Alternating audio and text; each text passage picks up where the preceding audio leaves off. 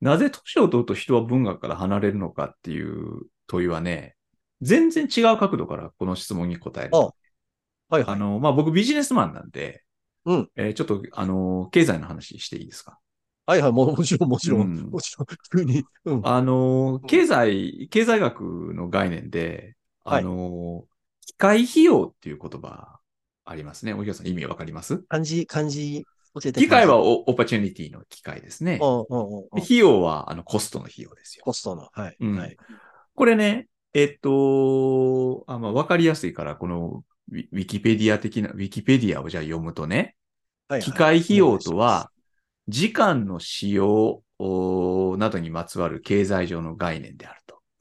ある経済行為を選択することによって失われる別の利益のことと。いうふうに言いましょうう。うんと、例えば、ううん日曜日えーという一日、しお休みの日がありますと。で、このはい日曜日をどういうふうに使うかは、まあ、皆さんど、いろんなことしますよね。あの、どっかドライブに行く人もいれば、あ映画見に行く人もいるし、ん家にいて本読む人もいるかもしれないと。うん。で、その、ドライブに行くと、お本その一日本を読むことはできなかった。はい。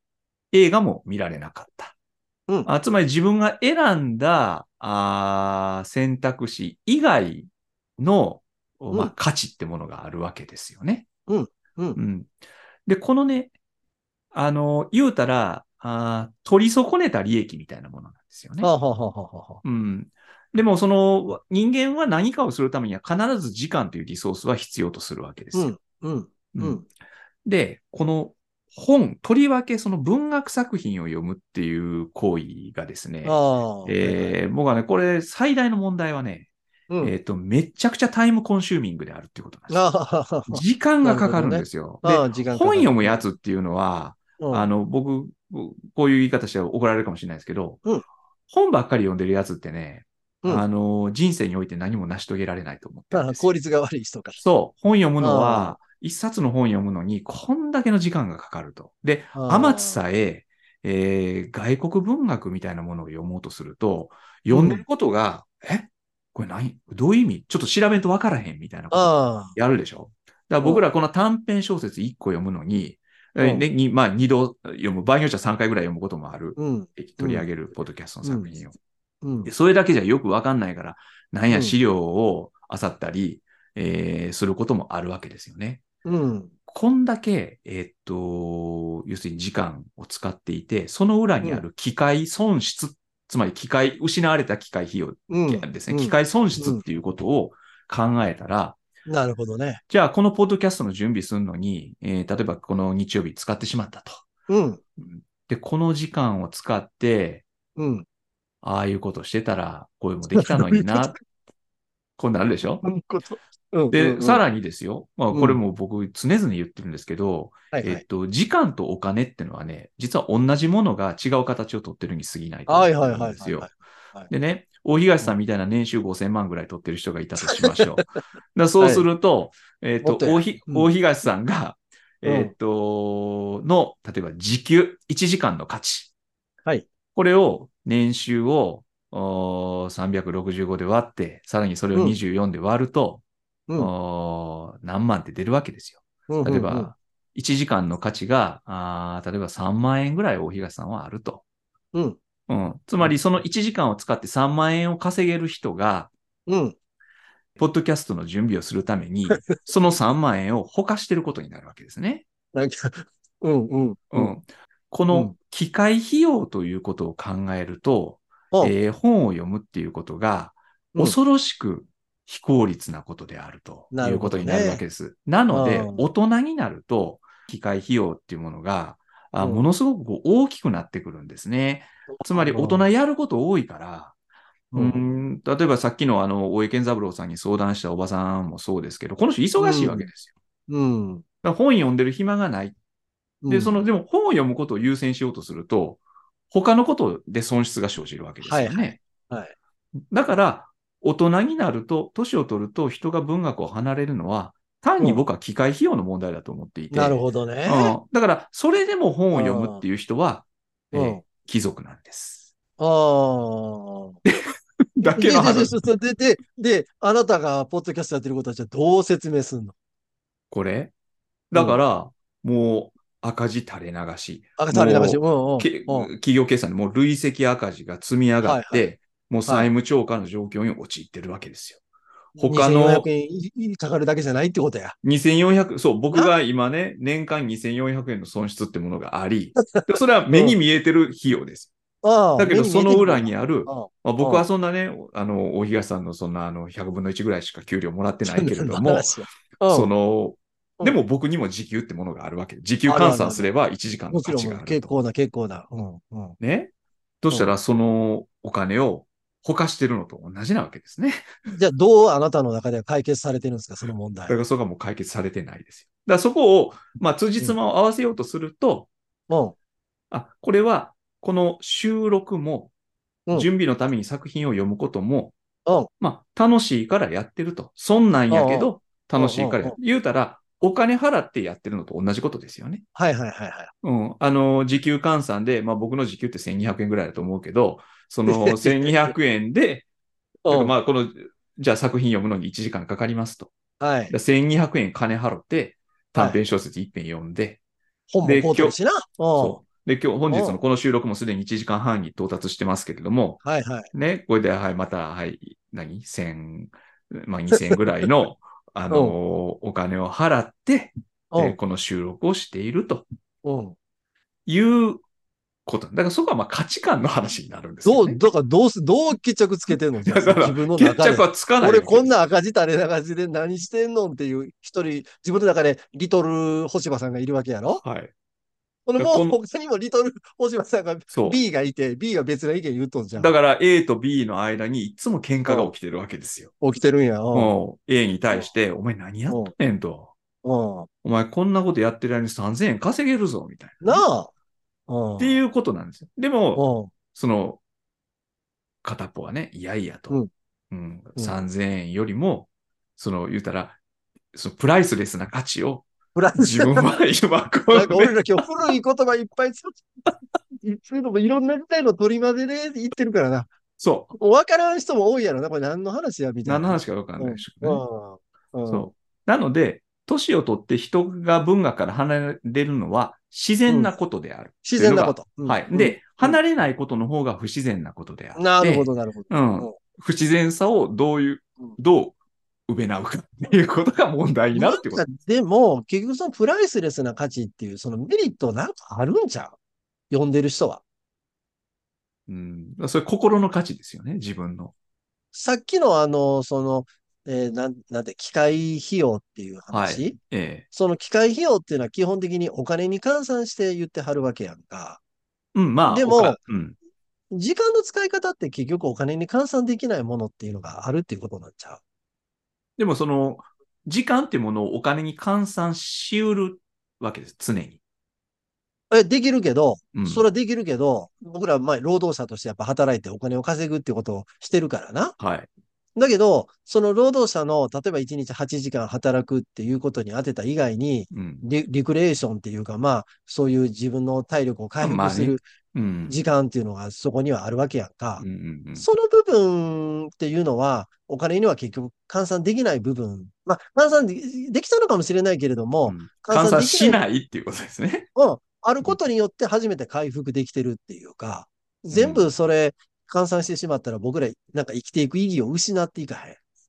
うん、まあね、確かに。うんあのーうんだからそれは余暇っていうものをどう考えるかっていう話になるわけですよね。ああ。その余暇っていうものを全然必要としない人も世の中にはいるようですあかあ、もちろんもちろん。ら、ね、うんもし土日も働いてますみたいな野口先生ってそういうタイプやろな。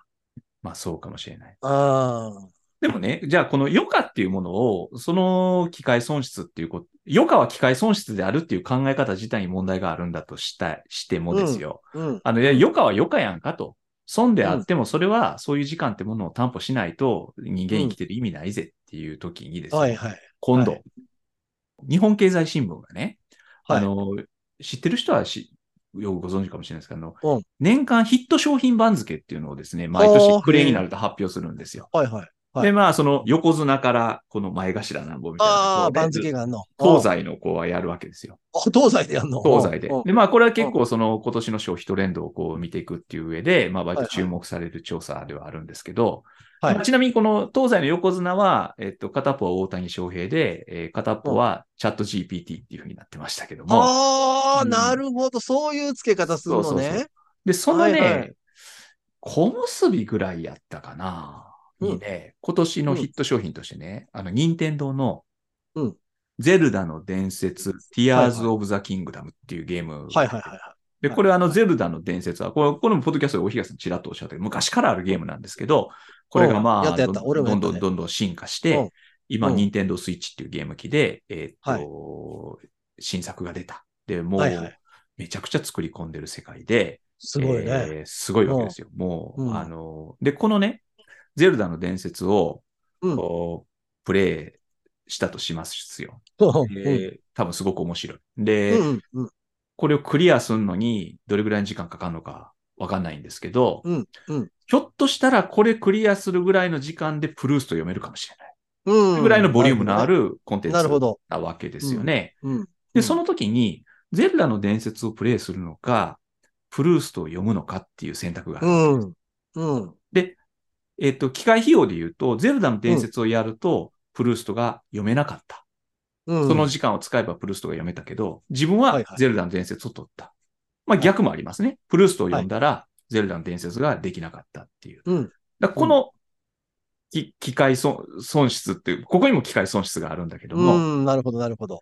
その、どっちを取りますかっていう話だと思うんですよ。で、僕は、うん、プルーストもゼルダの伝説も、どっちも素晴らしいもんじゃないかなと。あはい。はいはいまあ、僕はちょっとプルーストについてはまあやや懐疑的なんですけども、でも、どっちを取ってもいいわけですよ。はい。で、どっちを取って、取ってもそこから何かを、こう得たり、えーうん。それによってリフレッシュしたり、えー人生に対して前向きな気持ちっていうものを、こう、持てるようになったりするようなものなんじゃないのかなって、その人うん。が成功を傾けて作った完成度の高いものっていうのは、ジャンルを超えてうん。高い価値を持つと思うんですよね。だから、うん。あの、失われた時を求めてと、ゼルダの伝説っていうのは、まあ僕は同じぐらいの価値を持ってるものなんじゃないかなっていうふうに思ってるんですよ。なので、この余暇、話がちょっとそれたんですけど、その余暇に何をするのかっていう、うん。またうん。もう一個のも機械費用の問題っていうのがあって、なるほどね。うん。で、うん。その時に文学を読む、文学作品を読むっていうものに当てるのか、うんあーゲームをするのか、音楽を聴くのか、うん映画を見るのか、登山するのか、あっていうことがこうある。で、この余暇の過ごし方っていうものがたくさんやっぱあって、で、このポッドキャスト聞いてる人も文学好きだな人たちだとは思うんだけど、うん。それ以外の趣味も、とか楽しみってものも、やっぱり持ってる人たちんもいるわけですよね。うん。うん。だから、その、やっぱりいろいろやりたいことや楽しいことっていうものがあってね。で、うん今度そうなってくると、その、レジャーとレジャーの間の、その時間の争奪っていうことがそこで起きてく。るわけじゃん。食い合いするわけや。食い合いするじゃん。ないですか。うん。だからそうなると文学からなぜ人は離れていくのかっていうときに、その余暇の選択肢が増えてきている。で、その、うんしかも、かなり豊かなものが他の分野においてもたくさんあるなるほどね。うんうんそうなってきたときに文学っていうフォーマットがあー競争力を持ってるのかっていうことが問題になってくるんじゃないのかなっていうことをちょっと思いますね。いやー、だからそこに価値の差つけられへんよね。つけられない。うん。つけられへんね。うん。だから文学読むっていうことが特別だっていう時代が一時期あったと思う。それが俺うんバブルやと思うんやけど、うん。そんな時代が去って今はもう文学の権威みたいなものないから、それ読むことで人間が偉くなるとかも全然誰も思わなくなってるから。うん。うん。どっちかというとゼルダの伝説やる方が人間がちょっと成長するぐらいちゃう、かもしれませんよ。うんああ。だからもうそれで言うと文学は相対的な価値しか持ってないっていうことになるから、うん。だから当然選択肢の一つに過ぎませんよねっていう話だよね。うん。ああそれは分かると同時に、その中にいてる人間ってそれが絶対的な価値が持ってるってやっぱ思ってるんじゃん。まあそうでしょうね。うん。あの鉄道の踏切の音聞いてワクワクしてる人っていうのは、それはやっぱりちょっと普通にはそれがワクワクするという判断が難しいよね。あの、電車の動くモーターの音を聞いてワクワクするってはいいうはいはいのはさ。はいはい。うんわかれへんやん。でもその人の中では、もうかなり絶対的な価値を持ってるってことよね。うん、うん。うん。だから、僕も、それに絶対的な価値を見出してる人たちがうん。楽しむでいいんちゃうかな。うん。そうそうそう。うん。そうだと思います。うん。だからさっき、あの、能楽のことを例に挙げましたけど、全く僕一緒だろうと思ってますね。うん、うん、うん。このポッドキャストと同じように、能について、あの、おじさん二人がわちゃわちゃ語るポッドキャストっていうのはいはが成り立つんだと思う。で成り立つよね。成り立つ。で、やったら、うんそううん能が好きな人は聞いて、うんこの試食会と同じぐらいの規模のリスナーを、集めるんじゃないかなっていう気がすそういうことやろな。る。うん。ああ、そういうことやろな。うん。そう。だから、まあ、その文学は特別なものじゃないっていうのは本当そうで、まあ、それでもなお、我々は、まあ、これちょっとアイロニカルなことを言いながらも、うん。まあ、しかし、ね、なまあな、長年読んできたということで、これ、続けてるわけですけどね。うん前にもちょっと話したことあるけど、まあ、手軽っていうことも結構でかいとは僕は思ってて、うん。うん、文学作品ってのはどこにでも置いてあるやんか。本屋さんにもあるし、図書館にもあるし図、書館にある。うんもしかしたら親が文学全集買ってるかもしれないしう、ん、うん。うん、だからもう手を伸ばしたらその娯楽っていうのは誰でも楽しめる。だからゼルダの伝説もそれにかなり近いでしょ。ゲーム、まあ、うんもちろんその、あの、カードを持ってないとダメなわけやけど、まあ持ってる可能性も結構高いわけでしょ？スイッチみたいなやつ。そうですね。あとはだけ普及してるもんだからね。うん、うんで、それで何十時間と楽しめるっていうことやから。そうそうそうそうそうん、はいだから手軽さがかなりあるよね。う。投資とリターンということで言うと、そのうんソフトを買うお金と、そこに投じる時間に対して返してくれる満足度っていうものの、うん。が、まあ、十分以上のものを返してくれるもんなんでしょう。実は結構文学もそそれで言うと、あんますごく手軽やから、うん。うん、それこそお金かからへんやん、極端、極端に言えば。図書館で借りたら。図書館で借りればね、それはそうですよね。うん。だからこんなに手軽で、こんなに楽しめるものっていうコンテンツの一つとして、うん。文学は、あの、生き残る。私なんかやっぱ思ってるね。あの、もっともっと市場は小さくななる、なる可能性高いし。小さくなるでしょうね。うん。まあ、翻訳の数も、それは点数も減っていくだろうけど、それでもある意味バックやったわけやから。うん。ああ。だから、もう全然関心ない人が世の中いっぱい増えても、まあ、俺なんか別に構わへんで、好きな人読んだらええでっていう風な。うん。うん。で、そこに、まあね、最初の方で言った話で言うと、スローライフっていうか、自分のやっぱり生きてる時間の中に、それがもうかけがえのない活力回復の源としてあるとしたら、いい、いい楽しみ見つけましたねっていう感じよね。いい、うん。なるほど。いそい予感見つけましたね。幸福な少数者に向けて、このポッドキャストは届けられてるということ我々ですね。自身もやっぱそういう感覚がもしなくなったらもう番組やらなくていいよね。まあそうですね。うん、読んでて面白い。それをちょっと、小柴さんどう思うか意見聞き、ね、聞いて、うん意見交わそうやっていう気持ちがなくなったらもうやめたら、まあでも長いことやってるから、もう習い性になってるんかもしれんけど、まあそういう意味では、このリスナーが仮にどんどんどんこのポッドキャストの人気がなくなってですね、うん、この過疎化していったとしても、うん、あの年間2400円我々が払える限りは、これを続けてもまあいいのかもしれません、あとほん、で、やっぱり毎回喋って発見がある限りは。これ、ったへん。俺これ一年ちょっとやって、自分で言うのもないけど発見多いなと思うよ。その、お東先生ほどの方でもそんな風に。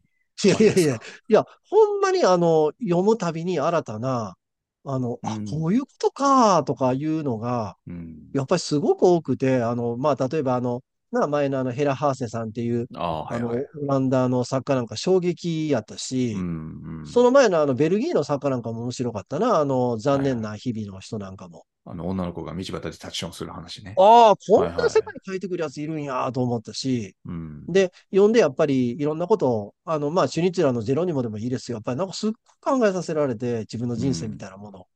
だから発見が毎回ある限りは、やるんちゃう？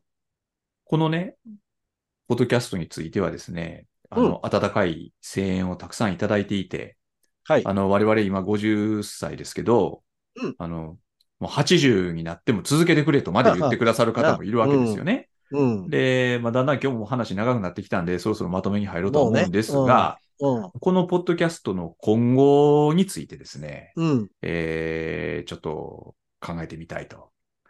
で、あのー要するに、何をやってきますかみたいな。まあまあ、基本はね、基本のフォーマットは、まあ、これまで通りで、淡々と毎週水曜日午後8時にやっていくんですけど、うん。うーん、何か新しい趣向とかですね。うん。まあ、そういうこともちょっとやっていければいいなとは思ってるんですけれども、うん。うん、どうでしょうね。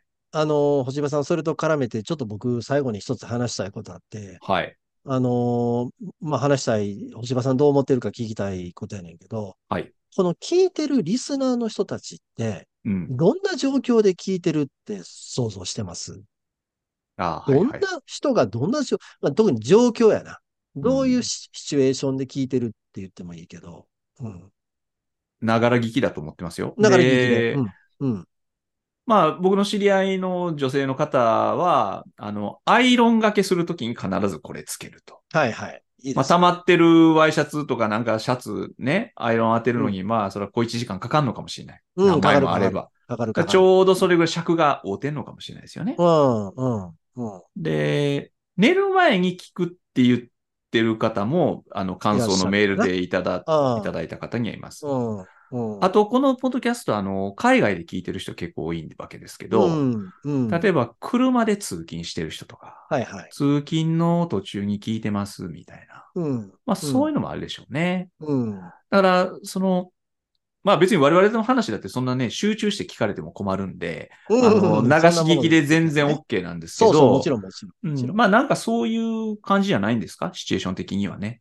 まあ、あの、通勤のお供であったりとか、うん。あの、家事のお供であったりとか、はい。まあ、そういう形で聞いてもらえればいいなっていう、まあ、それでいいんやけど、うん。私、まあ、いろいろこう考えてて、まあ、ふと思ったっていうか、あの要するにラジオって自分がどんな時に聞くかってかん考えてみてよ。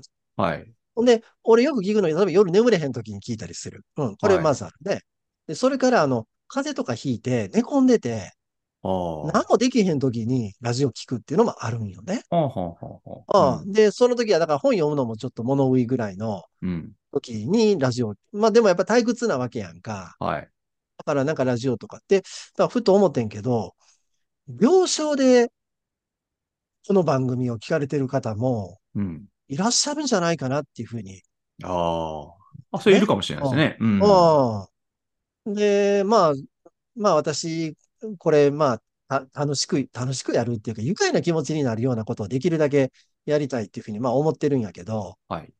それって、まあなんていうの、こう人の声を聞くことの意味って、どういうところにあるかはい。時にうん。うんやっぱり、その、いろんな状況で聞いてる人がいる。で、その中にはおそらく、あの、なかなか、なんていうかな、うーん、本人が体を思うように動かせない状況でうん。聞いてはる人もいるんちゃう、そう、そういうメディアとしうんうんうんて、あの、ラジオ、ラジオっていうか、まあ、インターネット、こういう、うん。ポッドキャストだよね。はい。ある側面って結構あるんじゃないかなと思ってね。うんうんうん。うん。で、それ考えたときに、まあ、あの私らの番組の目的って、まあ、それは作品読んでそれを語り合うっていうことで、まあ、いいんだと思うんですけど、はい。なんか同時にそれが、うーん、なんて言えばいいかな、こう、まあ、ちゃんと定期的に届くから、うん。定期的に聞いてやっていうことも一つのメッセージになってると私は思うんやけど、はい。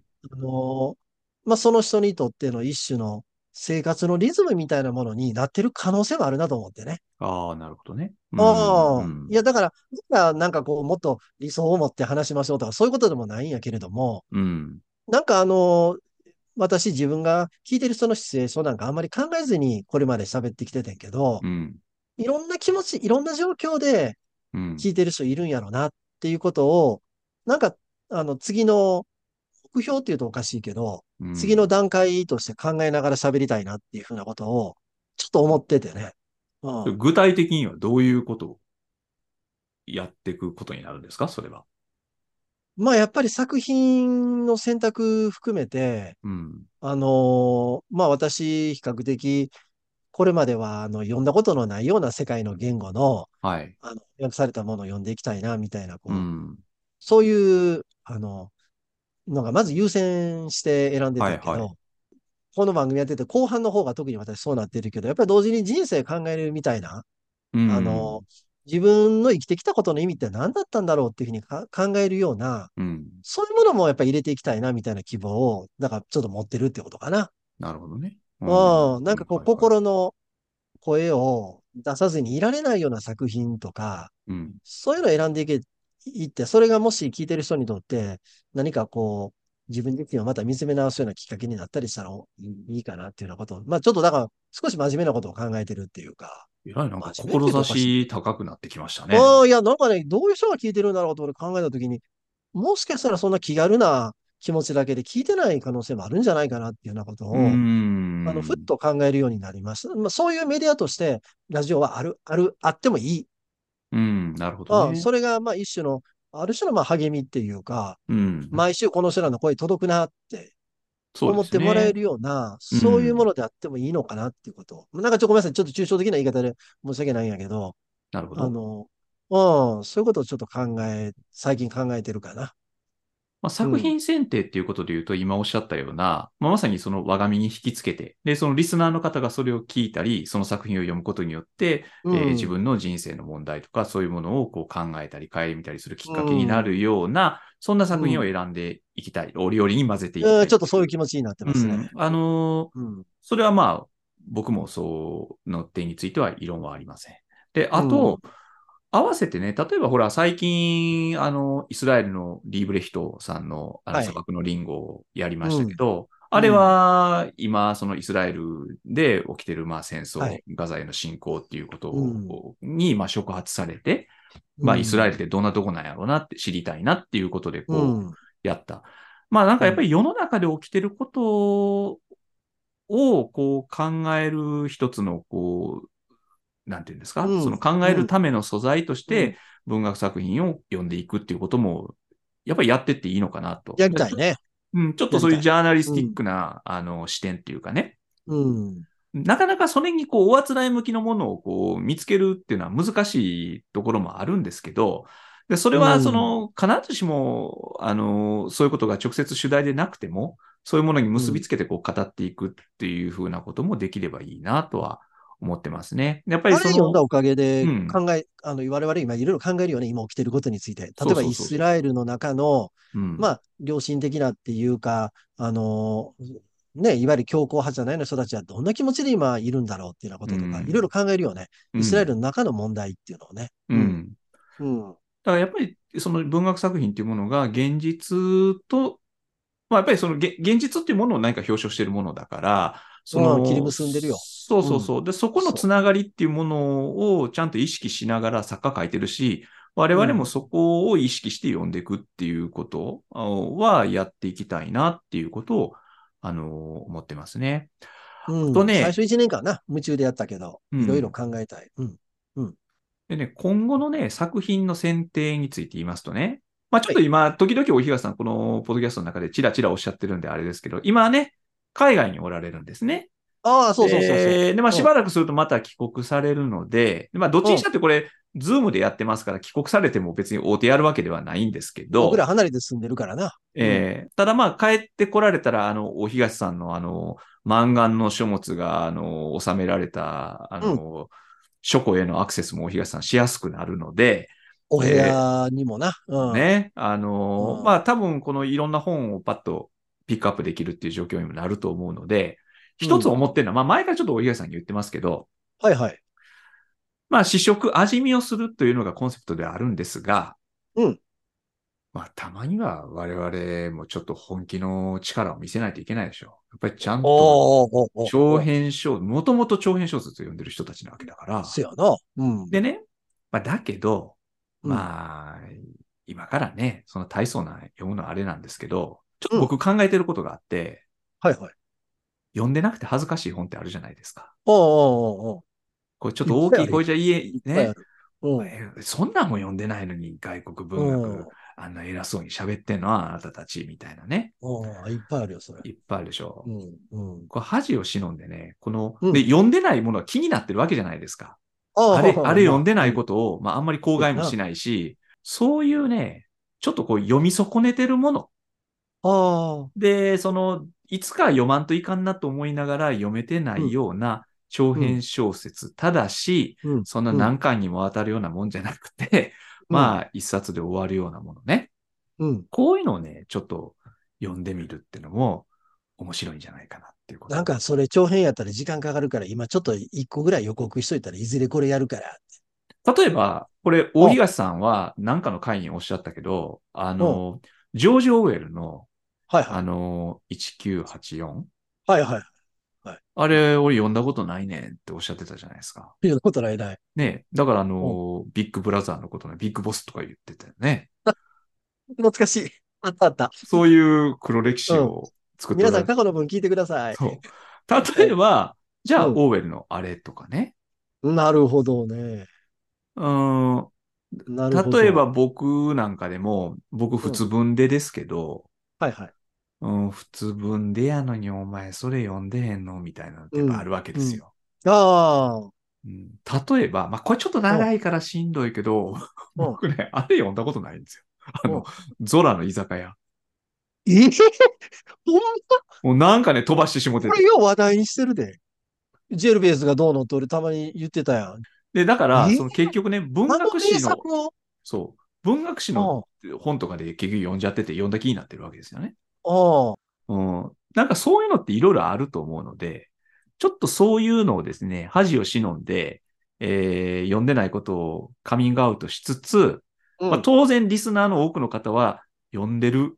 まあ、それもちょっとあれかもしれないけど、うんあんたらそんなんも読んでないの？みたいなのをですね、うん。ちょっと取り上げてみるのも面白いかなって思ってる。俺、中文出身やねんけど、一つ恥ずかしいの言ってもはい読んでないの、どうぞどうぞ。えホーロームって、あの、えあそれ知ってますよ、もちろん。うんあの、エッチなやつでしょ。中国文、いやいや、それは金平梅。そうか、そうか。うん少年少女のあの物語やけど、うん。あの、読んだことない。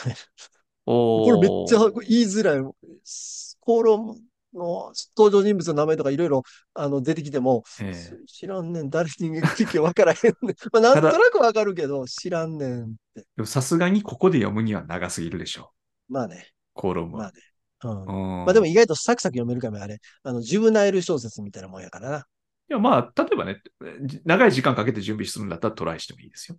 そう、そういうことやな。うん。あのーなんかそういう、まあ、ご専門のところでそういう盲点になってるものもあるだろうし、うん。あーなんかそういうものはちょっとやってもいいかなっていうことを思いますね。うん。あとねそれはいいな。うん。うん。あとまあ結構このポッドキャストをなんかすごい熱で聞いておられる方がやっぱりいるわけで、おーえーうんうん。あのーこれもね、まあや、あれですけどね、生、生配信も一回やってみますか。生配信。生配信。で、もうそこでもう聞いて、見てもらってる方からのご意見なども募ってね。でも、そうなると、ピーとか言って入れられへんから、大丈夫かな 変なこと口ばしてしまへんが、そう、言うたらあかん思うほど人間って喋るやん。ここで変なこと言うたらあかんでって、あかんあかんあかんって言っとったら言ってしまうだか。らその失策行為が起きるわけでしょ？なあ。あのーまあだからそこもご愛嬌ということでね。うん。で、あのーまあこう顔出しでやりますか、じゃあ。私出すほどの顔じゃない。この顔は出すほどの顔じゃないよ。まあ、僕結構ハンサムやから、まあ出してもいいかなと思ってますけど。自分で言うとるか。まあ、あの、うんあと、ほんで、あれやんな、あの、えっと、我々二人で今やってるわけですけど、はい。場合によってはね、ゲストを招いて、それはね、前から言ってんですよね。まあこれも大東さんがご帰国されてからでいいと思うんですけど、うん。そのね、まあ大東さんもその比較文学者の看板で世渡りしておられる方だけど、あのーこのポッドキャストでいろいろ恥をさらしてるわけじゃないですか。うんだから、そのね、まあ、ね、大東さん特にお知り合いに文学の研究者がたくさんいらっしゃるんだけども、あの、専門家にその専門のことを語ってもらっても面白くないねって話をいつもしてて、だから例えば、ロシア文学の専門家を読んでアフリカの小説読むとか、そういうちょっとひねり技で、えっと、その学者の先生たちに赤っ端書いてもらおうかなっていう。お前もリングに上がってこいよみたいな。そうそうそう。うんそう。あの、ここはね、本当にその、うんなんていうんですか、うん異種格闘技戦だから。文学不良たち大集合みたいな。そう。そうなんですもうノよね。ーガードで殴り合いや。そう。だそれはちょっと考えてるので、まあ、うんあのーまあそういうちょっと、ね、あの、トークいける人をチョイスして、じゃあ、ちょっと言ってる意見関係ないあんなんもう、ゆるゆる喋ってくれそうなのがええやんか。そうですか。まあ、うんで、どっちにしてもそういうのを上げて、うん。二人で血祭りにあげるってこといやです、ね。いやいやいやいや、誰も来てくれへん。そう楽しくまあ愉快に。うんそんなこともこう考えてますし。そうですね。いろんなことを。う。ん。あとまあね、かねてこの、ポッドキャストが一つの文学コミュニティのようになればいいとは思ってるんですけど、あの、さっきのあの、Spotify のコメント欄が、それでちょろっと書き込んでくださる方がいるのすごいびっで、くり。ちょっと、うんなんていうんですか、毎回、はいはい。そ。のトークの内容に即してご意見、即したご意見を求めるような形にしても。もいいか、今日こんな話してますけど、これについてどう思われますかとか、うん。あるいは僕とお東さんが喋ってて分かんなかったこととかがね、ここれことについいてご存知の方いますかみたいな、てそういうふうに投げかけて書き込んでもらうっていうのもありかなと思ってまああ、次の回、な、後の回にちょっとす。に紹介活かしていくっていうね。あの、するとかな。うん。で、まあ、そうやって、あの、リスナーの方のご意向も知りたいので、ちょっと今回のこの、あの、雑談会についてはですね、えーっと、案内文のところに、あのーちょっとアンケートフォームみたいなもののリンクをつけておきますので、ちょっとよろしかったら、あのー聞いておられる、もう今日2時間に及んでますから、ここまで聞いてる人がどれぐらいいるかわかんないですけど、あのーちょっとか、協力していただけるとそう、かな。うん。過去最長になってますね。あうんのーはい。まあ、あとでは、もね、あの、僕らできるだけ、あの、ココストっていうか、まあ、負担を下げてややるっていうことっていうか、まあ、やるときもやらへんときもあると思いますっていう話そうです、そうです。はっていう感じですよねうん。まあ、あとは、はいかねて言われてますけど、あの、SNS をやった方がいいんじゃないですかとかって言われてるんですよ、ね。ああ、これはちょっとな。うん。まあやるかどうかのな。うん。あうんと、ある人にも言われましたよ。あのうん文学フリマとかに出た方がいいんじゃないですかとか。